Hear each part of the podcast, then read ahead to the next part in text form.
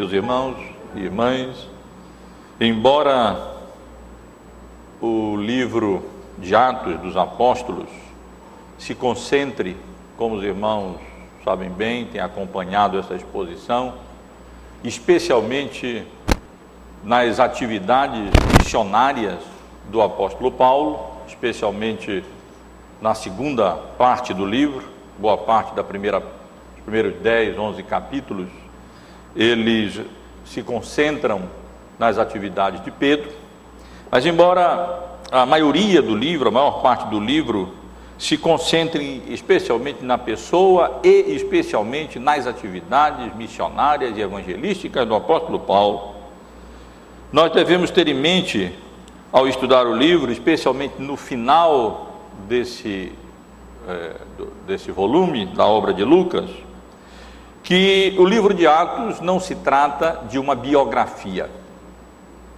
Ele não se propôs a escrever a biografia, as biografias de Pedro e de Paulo. Se assim fosse, seria de fato muito estranho o final deste livro.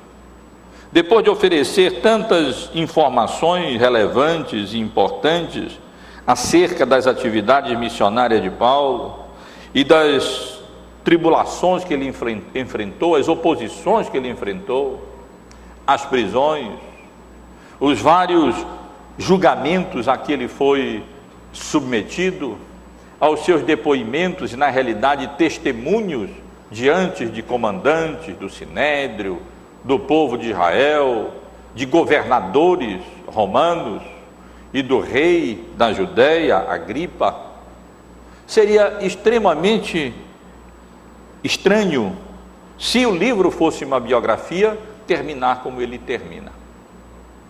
Na realidade, eu penso que ainda assim, quando nós vamos estudando o livro, lendo o livro, como temos feito, nessa série de exposições aos domingos à noite, já há quase dois anos, mesmo consciente de que não se trata de uma biografia, ainda assim nós estranhamos como o livro termina. Não sei se os irmãos estranham tanto quanto eu estranho. Há informações importantes que nós gostaríamos de conhecer acerca do que aconteceu com o apóstolo Paulo e que Lucas não registra. Ele conclui o livro e não nos informa acerca de especialmente duas coisas que nós gostaríamos de saber. Primeiro, o apóstolo Paulo é, pregou diante de César, teve a oportunidade de anunciar a palavra de Deus e o testemunho de Cristo diante de César, o livro não nos diz nada acerca disso. Mas penso que nós não temos dúvida que o apóstolo Paulo realmente teve a oportunidade de anunciar o evangelho da graça de Deus em Cristo Jesus diante de ninguém menos do que Nero, o imperador de Roma na época. Isso porque nós fomos informados que o próprio Senhor Jesus, durante aquela tempestade no navio, assegurou Paulo de que ele compareceria diante de César, ele testemunharia do Evangelho em Roma, como havia testemunhado em Jerusalém, compareceria perante César e daria testemunho da graça de Deus e da obra de Cristo diante do grande imperador romano da época. E assim como nós vimos que de fato a promessa de Cristo se cumpriu, e o apóstolo Paulo, apesar de todos os problemas, de todas as dificuldades, de todas as, as lutas que ele teve, ele de fato chegou a Roma e anunciou o evangelho em Roma. Nós podemos ter plena certeza, embora Lucas não nos informe isso diretamente no livro, que ele foi levado à presença de César e que a palavra de Cristo se cumpriu e ele teve a oportunidade de testemunhar de Cristo diante do imperador romano. A outra informação que nós gostaríamos de ter e que infelizmente não temos de respeito acerca do que aconteceu com Paulo, afinal de contas. Ele foi libertado, inocentado e libertado, ou ele foi condenado e martirizado. Nós não temos como saber com certeza. Lucas não nos informa isso. Algumas coisas no livro parecem apontar para o fato de que Paulo seria considerado inocente. Afinal, ele já havia sido ouvido pelo comandante Cláudio Lísias, das forças imperiais de Roma, na cidade de Cesareia, e declarado por ele inocente. Ele havia sido ouvido por Festo e Félix, os dois governadores romanos, na Judéia, e também havia sido considerado por eles inocente. E depois também pelo rei Agripa, que também havia considerado o apóstolo Paulo inocente. Por outro lado, meus irmãos e irmãs, em várias passagens do livro, nós parece que Lucas parece nos conduzir a ideia de que o apóstolo Paulo finalmente seria morto. Ele seria martirizado pela sua fidelidade ao Evangelho. Os irmãos lembram que quando Paulo havia determinado no seu coração se dirigir a Jerusalém para ali testemunhar de Cristo, ele foi várias vezes admoestado, advertido de que se ele fosse para Jerusalém, ele acabaria sendo morto. E os irmãos lembram que o apóstolo Paulo declarou que para ele ele estava pronto não apenas para ser preso, mas ele estava pronto para morrer, se necessário fosse, por amor a Cristo, desde que ele pudesse consumar, completar o seu ministério, a atividade que Deus e que Cristo havia concedido, conferido ao apóstolo Paulo. Os estudiosos do livro de Atos, vários deles, chegam à conclusão que o apóstolo Paulo, na realidade, foi solto. Ele, depois de dois anos preso em Roma, ele acabou sendo libertado e a própria tradição eclesiástica informa que Paulo teria sido libertado, que depois ele teria se dirigido, viajado até a Espanha, depois teria ido para Creta, de Creta, juntamente com Timóteo, teria viajado ainda para a Judéia, da Judéia teria voltado e visitado as igrejas da Ásia Menor, e que depois apenas ele, daquele grande incêndio que Nero realizou em Roma, ele teria voltado para Roma e só então ele teria sido novamente preso e finalmente morto, martirizado. Mas a realidade é que nós não sabemos. A realidade é que nós não podemos ter nenhuma certeza acerca daquilo que aconteceu com o apóstolo Paulo. Há algumas indicações na Bíblia que parecem apontar para esta possibilidade, ou seja, que ele foi solto, declarado inocente, testemunhou diante de César de alguma maneira, foi libertado e teria passado ainda uns dois anos é, livre, pregando o Evangelho, e depois então teria retornado a Roma, e aí sim teria sido morto. Uma dessas indicações é que, quando nós lemos as últimas, os últimos escritos do apóstolo Paulo, a sua segunda carta, eh, Tito e a sua segunda carta a Timóteo, nós lemos ali algumas informações acerca das atividades missionárias dele em Creta e em outras regiões que parecem não se enquadrar muito bem nesse esboço histórico conhecido e apresentado aqui por Lucas no seu livro de Atos.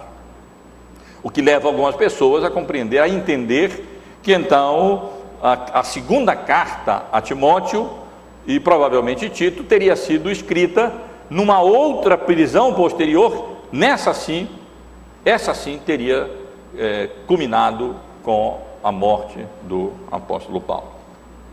Uma outra razão é que, quando ele escreve, por exemplo, aos Filipenses, e entende-se que ele escreveu a carta aos Filipenses quando ele estava nessa prisão, aqui nesses dois anos preso em Roma, ele é, menciona a esperança que ele tinha de ser libertado. A perspectiva dele nessa fase era de é, libertação. E convencido disto, estou certo de que ficarei e permanecerei com todos vós para o vosso progresso e gozo, a fim de que aumente quanto a mim o motivo de vos gloriardes em Cristo Jesus pela minha presença de novo convosco. Paulo vinha escrevendo à igreja de Filipos, falando da sua prisão, falando de como, embora é, preso lá em Roma, a prisão dele havia contribuído para o progresso do Evangelho, pois na verdade toda a guarda pretoriana e muitas outras pessoas estavam sendo expostos ao seu testemunho evangélico, ao seu testemunho da obra redentora eh, de Cristo. E ele então diz que para ele o, o viver é Cristo e o morrer é lucro. Tanto poderia morrer, não se apegava à vida, como poderia permanecer vivo. Mas que ele estava convencido de que permaneceria vivo para o bem da igreja. No entanto, quando nós lemos a sua carta a Timóteo, a sua segunda carta a Timóteo, nós vemos que Paulo não tem a mesma perspectiva de ser libertado, mas ele indica que, na verdade, aguardava a condenação e a morte. Combati, o versículo 6 do capítulo 4 de 2 Timóteo, ele diz: Quanto a mim, estou sendo já oferecido por libação e o tempo da minha partida é chegado. Combati, o bom combate, completei a carreira, guardei a fé, já agora a coroa da justiça me está guardada, a qual o Senhor, reto juiz, me dará naquele dia, e não somente a mim, mas também a todos quantos amam a sua vida. Mas a conclusão, meus irmãos, é que eu, nós não conseguimos ter uma resposta definitiva. Apesar disso, é possível que na mesma prisão, no mesmo dois anos de prisão, por um momento Paulo tivesse a expectativa, a perspectiva de ser libertado. E posteriormente, por algumas razões, ele já não tivesse mais essa perspectiva e já estivesse aguardando a condenação.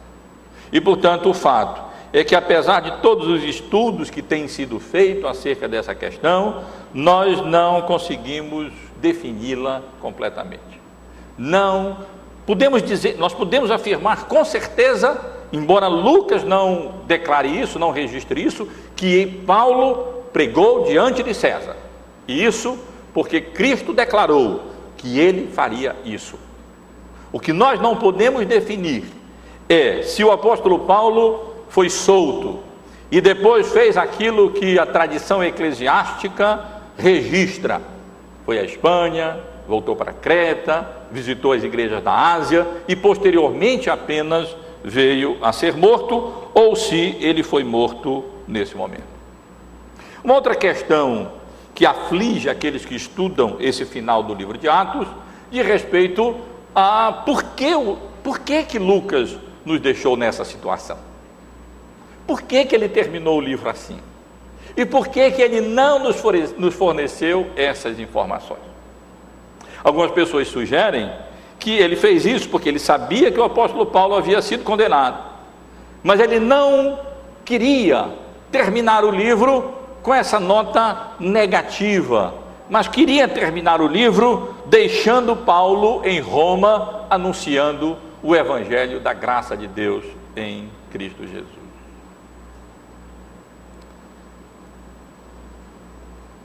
É possível eu penso que é, é mais possível ainda, na realidade, que Lucas não registrou uh, se Paulo uh, o, uh, não registrou a pregação de Paulo diante de César, o depoimento de Paulo diante de Nero e a libertação ou condenação do apóstolo Paulo, simplesmente porque ele não sabia, simplesmente porque o fato não havia ainda acontecido. É possível e talvez até provável, que Lucas encerrou o livro com o apóstolo Paulo ainda ali na prisão, durante aqueles dois anos inteiros, como ele menciona ali, em prisão domiciliar, ou como já estudamos aqui, no último domingo em que preguei, antes de sair de férias, viajar. É possível que Lucas é, tenha encerrado o livro dessa maneira, porque dessa maneira as coisas se encontravam quando ele terminou de escrever o livro. Os irmãos lembram que quando nós começamos a tratar, a estudar esse livro, eu chamei a atenção dos irmãos para um dos propósitos do livro. E disse que um dos propósitos do livro é apologético. Lucas escreve para também defender o Evangelho, defender a obra missionária, defender o cristianismo demonstrar que o Evangelho não era uma ameaça, que o caminho, como era chamado o cristianismo, não consistia numa ameaça política ao Império Romano. Lembrem que o leitor primeiro da obra de Lucas é Teófilo, provavelmente uma autoridade romana. E é possível que uma das motivações de Lucas ao escrever o livro de Atos era convencer Timóteo, não apenas evangelizar, Timóteo não, desculpem, Teófilo, não apenas evangelizá-lo ou dar avanço à evangelização dele, mas escrevendo acerca do caminho do cristianismo e se concentrando nas atividades missionárias evangelísticas do apóstolo Paulo. Ele estivesse ali como que intercedendo em favor do apóstolo Paulo estivesse ali fazendo uma defesa das suas atividades, demonstrando que várias vezes o apóstolo Paulo havia interagido com as autoridades romanas e essas autoridades acabaram não vendo o cristianismo como uma ameaça ao Império Romano, mas declararam Paulo inocente.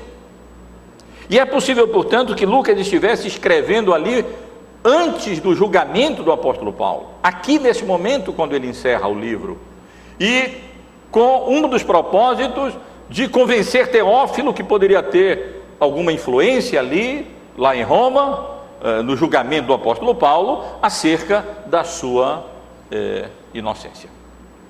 E então, ele encerraria, neste caso, o livro dessa maneira, sem nos informar o comparecimento de Paulo diante de César e se ele foi libertado ou condenado, porque simplesmente isso não havia ainda acontecido. Quem sabe Lucas até pretendesse continuar a sua obra e fazer uma trilogia, um terceiro volume, mas essa não foi a vontade do Espírito Santo de Deus. E portanto, nós temos que concluir essa argumentação toda dizendo que nós não sabemos o que aconteceu realmente com o apóstolo Paulo. Mas, num certo sentido, meus irmãos, eu ouso dizer que não interessa. Não interessa tanto o que aconteceu com o apóstolo Paulo. Lembrem, não se trata de uma biografia. Trata-se de um registro histórico do progresso do Evangelho, da promoção do reino de Deus através da pregação do Evangelho. Lucas se concentra em Paulo, porque estava com ele, e Paulo foi de fato o, o, o, o grande responsável pela promoção do reino de Deus até chegar na capital do Império Romano. Mas, num certo sentido, é possível dizer que realmente não interessa muito o que aconteceu com o apóstolo Paulo. Não que Deus não se interesse pelo destino dos seus servos, ou pela morte dos seus servos. Na realidade, eh, nós lemos na Bíblia que é preciosa para Deus a morte dos seus servos. Mas Paulo mesmo diz que a vida dele não era preciosa para ele.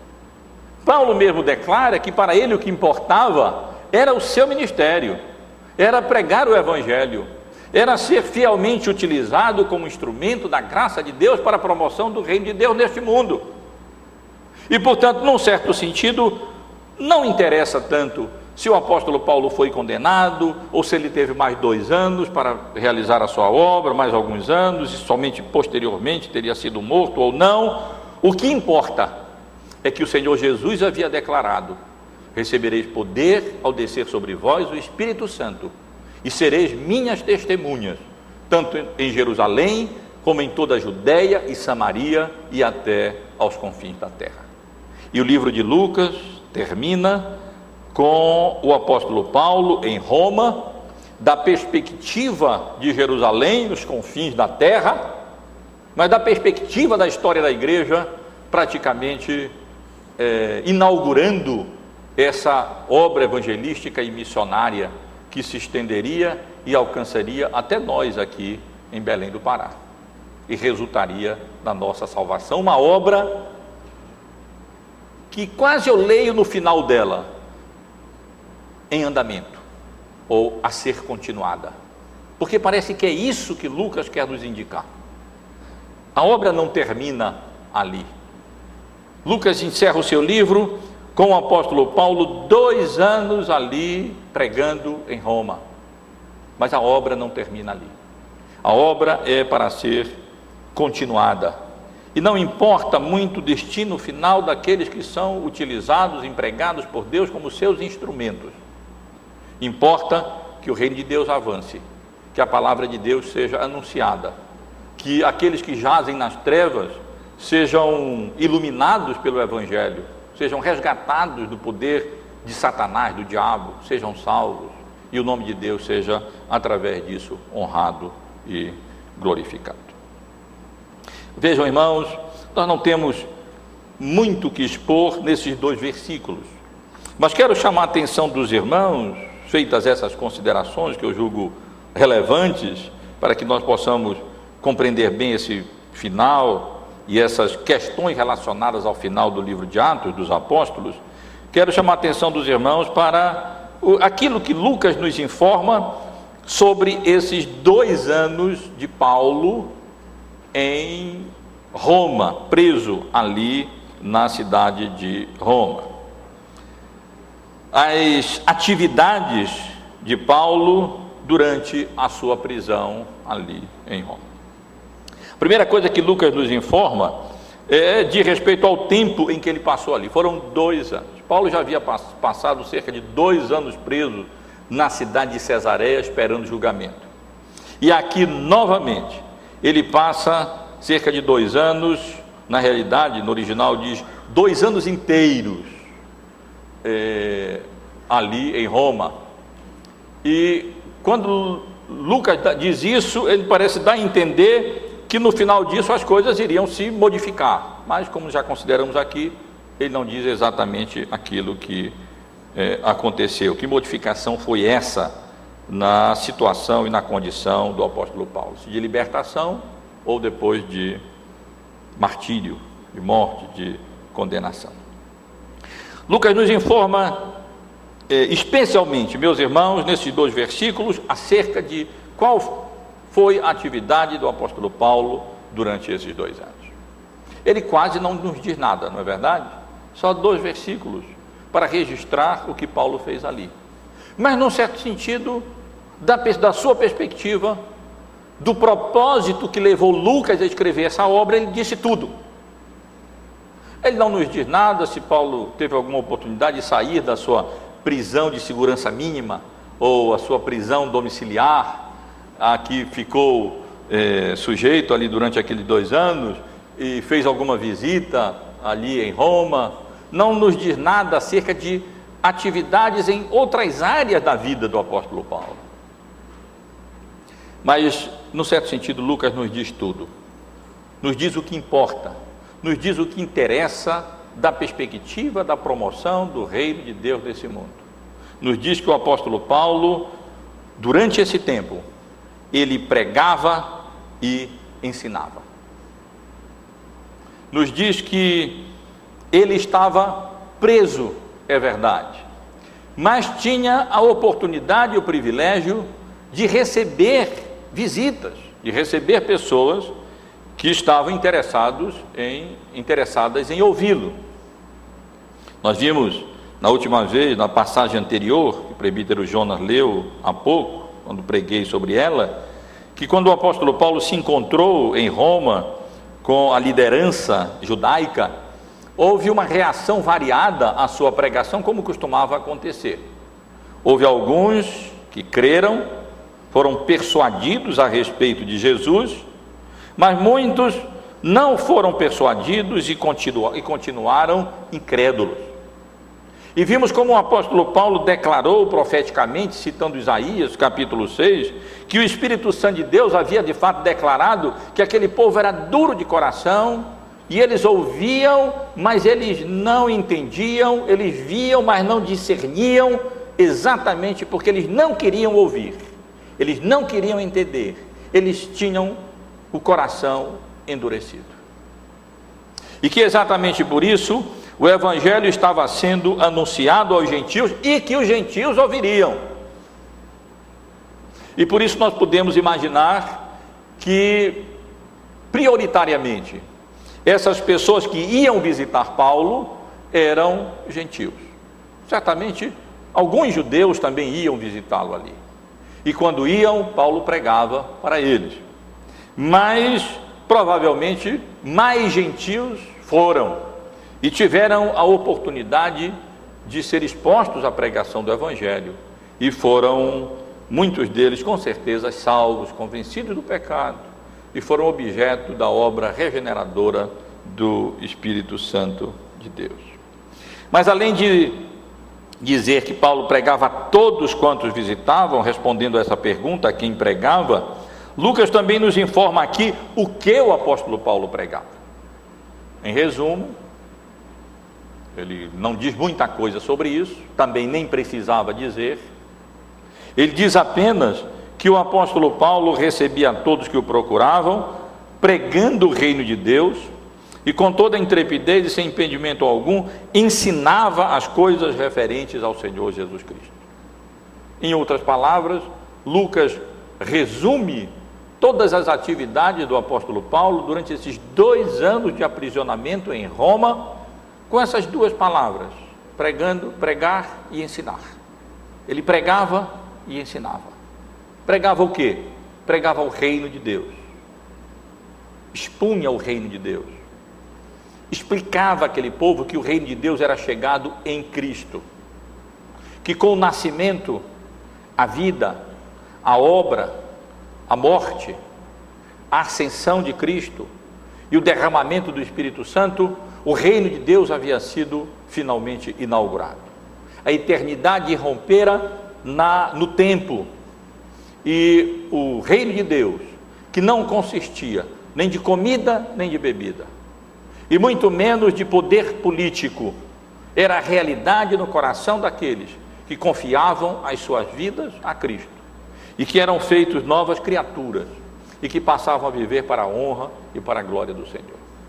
E podemos imaginar, irmãos, o apóstolo Paulo aqui pregando o reino e elucidando os presentes, os judeus especialmente deixando claro que o reino de Deus não consistia de comida, de bebida, consertando aquele equívoco deles em imaginar que o reino de Deus que viria seria um reino político que resultaria na libertação do jugo, do domínio do Império Romano, quando na realidade o reino de Deus era espiritual, e libertaria do jugo, sim, mas do jugo do pecado e do domínio de Satanás.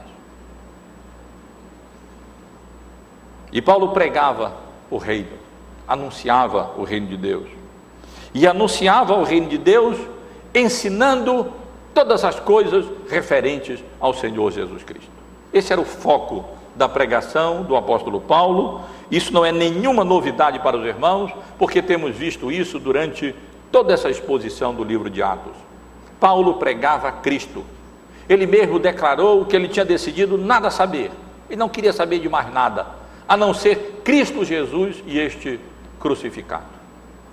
A sua intenção era expor Cristo, era demonstrar que Cristo era o Messias, falar sobre o, o significado, a natureza do seu nascimento virginal, da sua vida nesse mundo das suas obras, dos seus milagres, dos seus ensinos.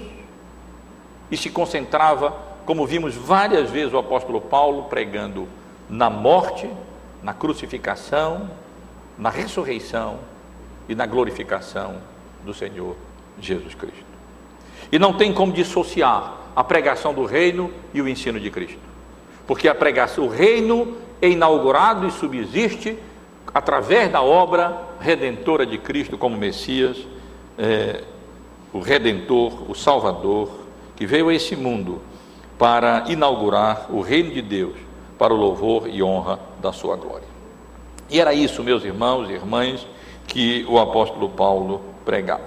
Nós vimos na última mensagem, expondo os versos 23 até o verso 29, que quando o apóstolo Paulo se encontrou com os judeus, desde a manhã até a tarde, lhes fez uma exposição em testemunho do reino de Deus, vejam só, mesmo tema, procurando persuadi-los a respeito de Jesus, tanto pela lei de Moisés como pelos profetas.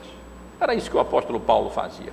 Ele pegava a lei de Moisés, pegava os profetas, pregava, pegava o Antigo Testamento e então expunha o, a palavra de Deus e testemunhando como alguém diretamente envolvido nessa mensagem e com o propósito de persuadir aquelas pessoas a crerem na genuinidade, na veracidade do evangelho que ele pregava, ele passava horas ali anunciando e pregando o evangelho. E por dois anos inteiros, o apóstolo Paulo fez especialmente isso. Provavelmente ele não passou o dia todo fazendo isso. Ele tinha que pagar o aluguel da casa que ele estava. Provavelmente ele, no tempo vago, ali ele estava, para ele, ele considerava isso tempo vago, ele estava é, consertando tenda, ou fazendo tenda, que era a sua profissão, e assim levantava os recursos necessários para pagar a casa aonde ele se é, onde ele estava ali é, aprisionado. Mas sempre que chegava alguém, ele botava as agulhas de lado e então fazia aquilo que ele realmente tinha sido chamado para fazer: pregar o reino, e ensinar Cristo. Pregar o reino de Deus, anunciar o reino de Deus e ensinar as pessoas acerca da natureza, do significado e das implicações do nascimento, da vida, da obra, dos ensinos, da morte e da ressurreição do nosso amado Senhor e Salvador Jesus Cristo. Mas Lucas nos informa um pouco mais, meus irmãos, nesses dois versículos. Ele nos informa não apenas a quem ele pregava, de maneira genérica, geral, dizendo que pregava a todos quanto procuravam, e o que ele pregava, dizendo que ele pregava o reino e ensinava a Cristo, eh, mas ele também nos diz alguma coisa acerca de como o apóstolo Paulo pregava. No nosso texto, na nossa tradução, eh, essas, essas expressões com toda intrepidez e sem impedimento algum, estão colocadas aqui no início do versículo 31. Isso pode dar a entender que isso se refere apenas ao ensino. Deixa eu reler novamente os dois versículos. Por dois anos permaneceu Paulo na sua própria casa que alugava, alugara, onde recebia todos que o procuravam, pregando o reino de Deus e com toda a intrepidez e sem impedimento algum ensinava as coisas referentes ao Senhor Jesus Cristo. No texto original, as expressões aqui traduzidas por toda com toda a intrepidez e sem impedimento algum são as últimas palavras do livro. Ficam no final. Nós poderíamos ler assim: pregando o reino de Deus e, e ensinava as coisas referentes ao Senhor Jesus Cristo com toda a intrepidez e sem impedimento algum. Isso indica que isso se refere a toda essa atividade que inclui a pregação e o ensino, que nós sabemos é a atividade essencial da igreja, que é coluna e baluarte da verdade. Pregar e ensinar. Parece que Paulo está gritando e clamando: essa é a função da igreja. Parece que Lucas claramente quer nos mostrar isso.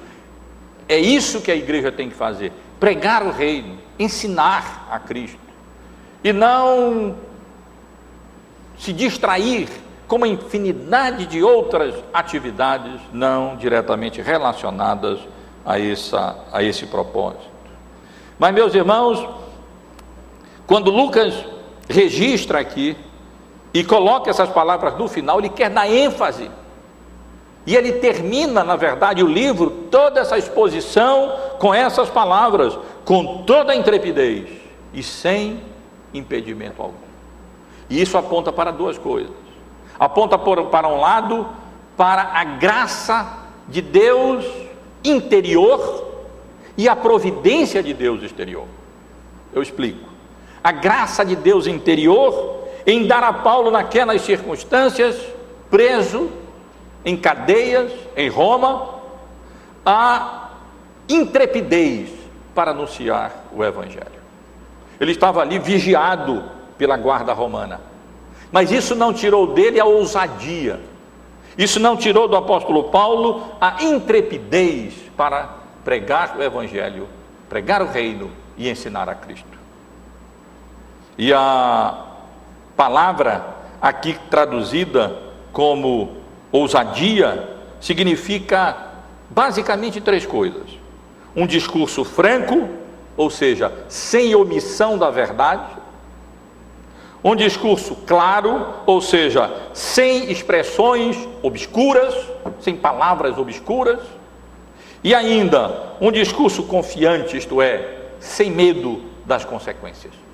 Ousadia intrepidez, uma palavra frequente no livro de Atos dos Apóstolos, desde o capítulo 3, 4, quando o apóstolo, quando a igreja ora, pedindo que os, que os apóstolos tivessem intrepidez para anunciar o evangelho, isso é que eles queriam depois ali da prisão.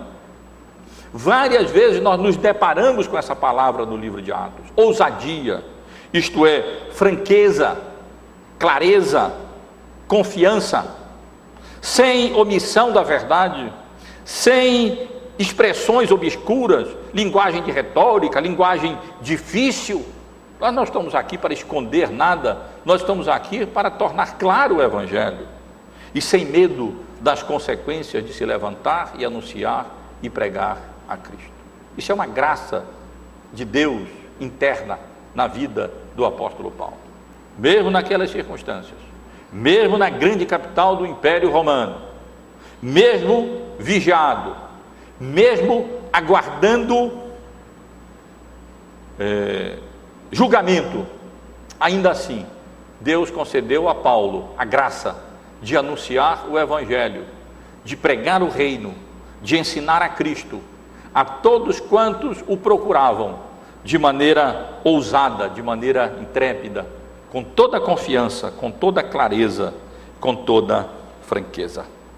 Mas Deus, na sua graça, concedeu a Paulo não apenas a graça interna, mas na sua providência, concedeu a oportunidade que Paulo pregasse, não apenas com confiança, mas sem impedimento algum.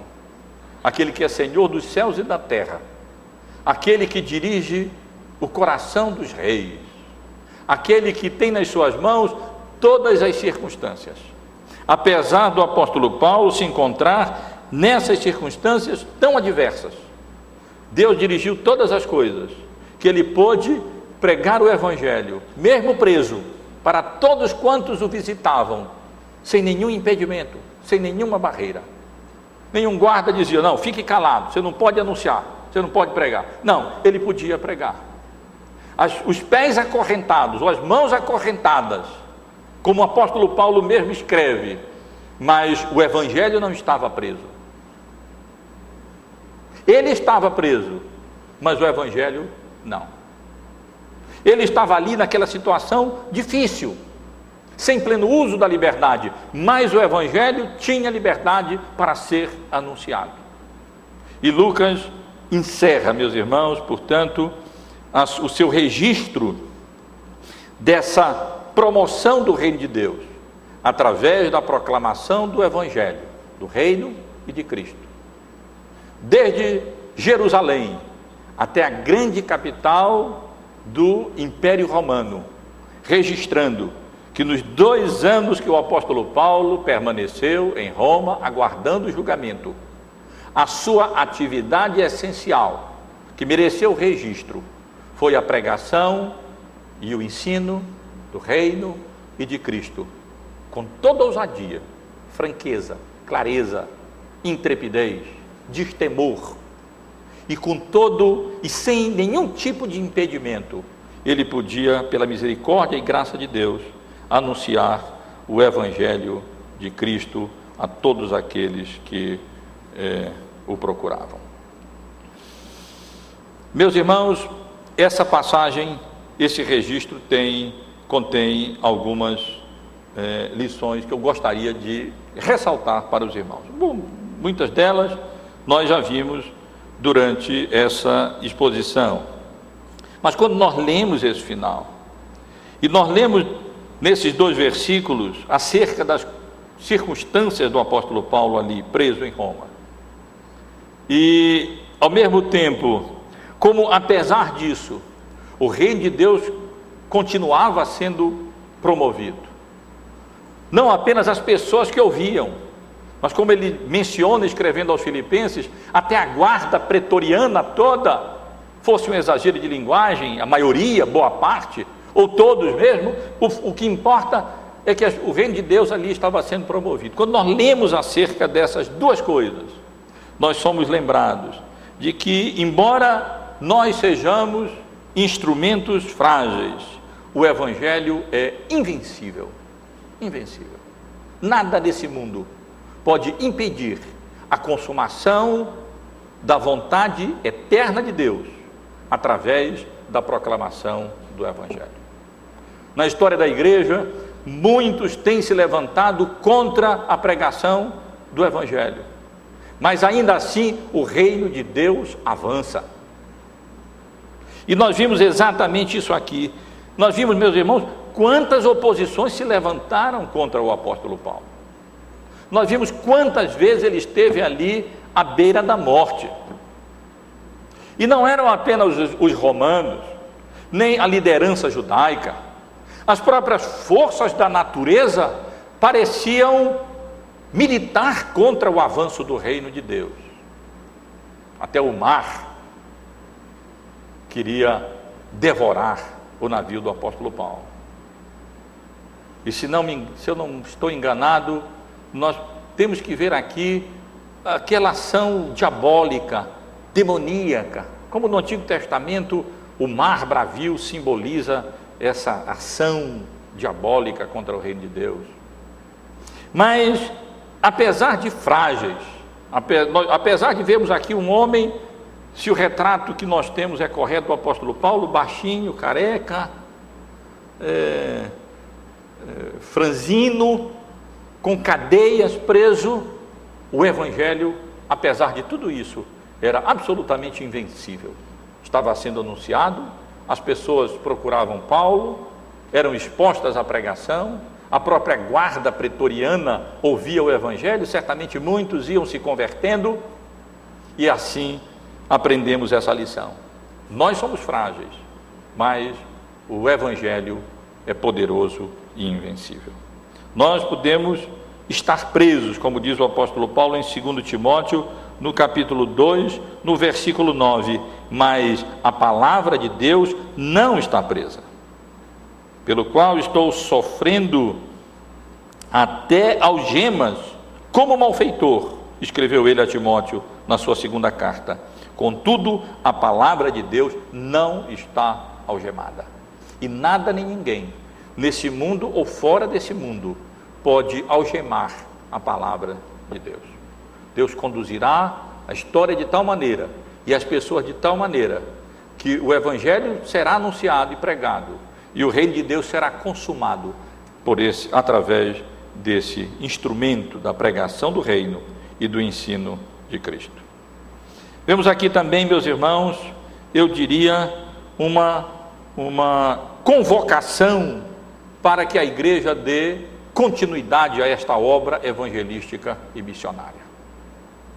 Essa conclusão, por dois anos, permaneceu Paulo na sua própria casa que alugara, onde recebia a todos que o procuravam, pregando o reino de Deus e com toda a intrepidez, sem impedimento algum, ensinava as coisas referentes ao Senhor Jesus Cristo, quase que nos levam a colocar no final uma obra em andamento, uma obra a ser continuada. Os atos dos apóstolos terminam aqui, mas os atos de Cristo glorificado através do seu Espírito não. Eles permanecem. E a palavra de Deus continua sem algemas. Muitas vezes aqueles que a pregam são algemados, mas a palavra de Deus continua avançando. E nós temos aqui quase que um apelo, uma convocação à igreja para que com ousadia anuncie o evangelho, pregue o evangelho, comunique, leve o evangelho a outras criaturas, para que elas sejam resgatadas do terrível domínio do pecado e do Deus deste século e sejam transportadas para o reino do Filho do amor de Deus. Mas, meus irmãos, tem ainda uma outra lição que eu gostaria de chamar a atenção dos irmãos. Vejam, eu poderia dizer, à luz desse texto, à luz da história da igreja e da experiência cristã, aonde a palavra de Deus é ensinada, aonde a palavra de Deus é, é anunciada com fidelidade, Deus que é soberano trará pessoas para ouvi-la. Que congregação estranha é essa do apóstolo Paulo? Que púlpito estranho. As igrejas evangélicas, de modo geral, quando pensam em construir um templo, elas sempre procuram a avenida, se for aqui em Belém, a Avenida Nazaré, Almirante Barroso, Presidente Vargas, Assis de Vasconcelos, os lugares mais bem localizados, as posições mais estratégicas, templos suntuosos, visíveis, para que as pessoas então sejam atraídas e ali expostas à pregação da palavra. Mas nós podemos dizer, meus irmãos, que aonde o evangelho é ensinado e pregado com fidelidade, ali, para aí, o Deus soberano atrairá as pessoas para serem expostas à pregação da palavra. Ele dará oportunidade, até para um homem na prisão, até para um homem acorrentado, ele conduzirá os seus eleitos para serem expostos a essas verdades que eles precisam conhecer e crer para serem salvos e viverem de modo digno do Senhor e adorarem a Deus como ele precisa e deve ser adorado. Que lição preciosa para nós. Eu penso assim. Eu, eu já vi isso na prática. Eu vejo, por exemplo, quando eu vejo várias instituições teológicas, seminários. De um modo ou de outro, a minha vida tem sido relacionada a isso, ensinando em um seminário ou outro, estudando, ou mesmo agora como membro da JET, avaliando os nossos seminários. Acabei de vir de uma reunião de São Paulo, de quarta-feira, de quinta-feira e sexta-feira, cheguei ontem. É, e, e vejo os seminários lutando, as instituições de ensino teológicas lutando para terem alunos suficientes. Eu lembro, quando estudei no Seminário Presbiteriano do Norte, a, a, fila que havia de pessoas que almejavam ir para o seminário tinham que esperar, porque não comportava. Vinha gente de todos os lugares do Brasil, inclusive do sul do Brasil. Ali havia homens fiéis, ensinando. E Deus, como que sem marketing, sem grandes estruturas físicas, atraía as pessoas e levava para ali, para que ali elas fossem expostas ao Evangelho. Eu vejo isso aqui também na vida do apóstolo Paulo. Ele não estava numa grande catedral, numa grande sinagoga, nem no Areópago, nem num templo qualquer daqueles grandes de Atenas, ele estava numa casa alugada, numa prisão, vigiado pela guarda pretoriana romana. Mas para ali as pessoas iam, atraídas pelo Deus soberano, para serem expostas à genuína e fiel pregação da palavra do Senhor.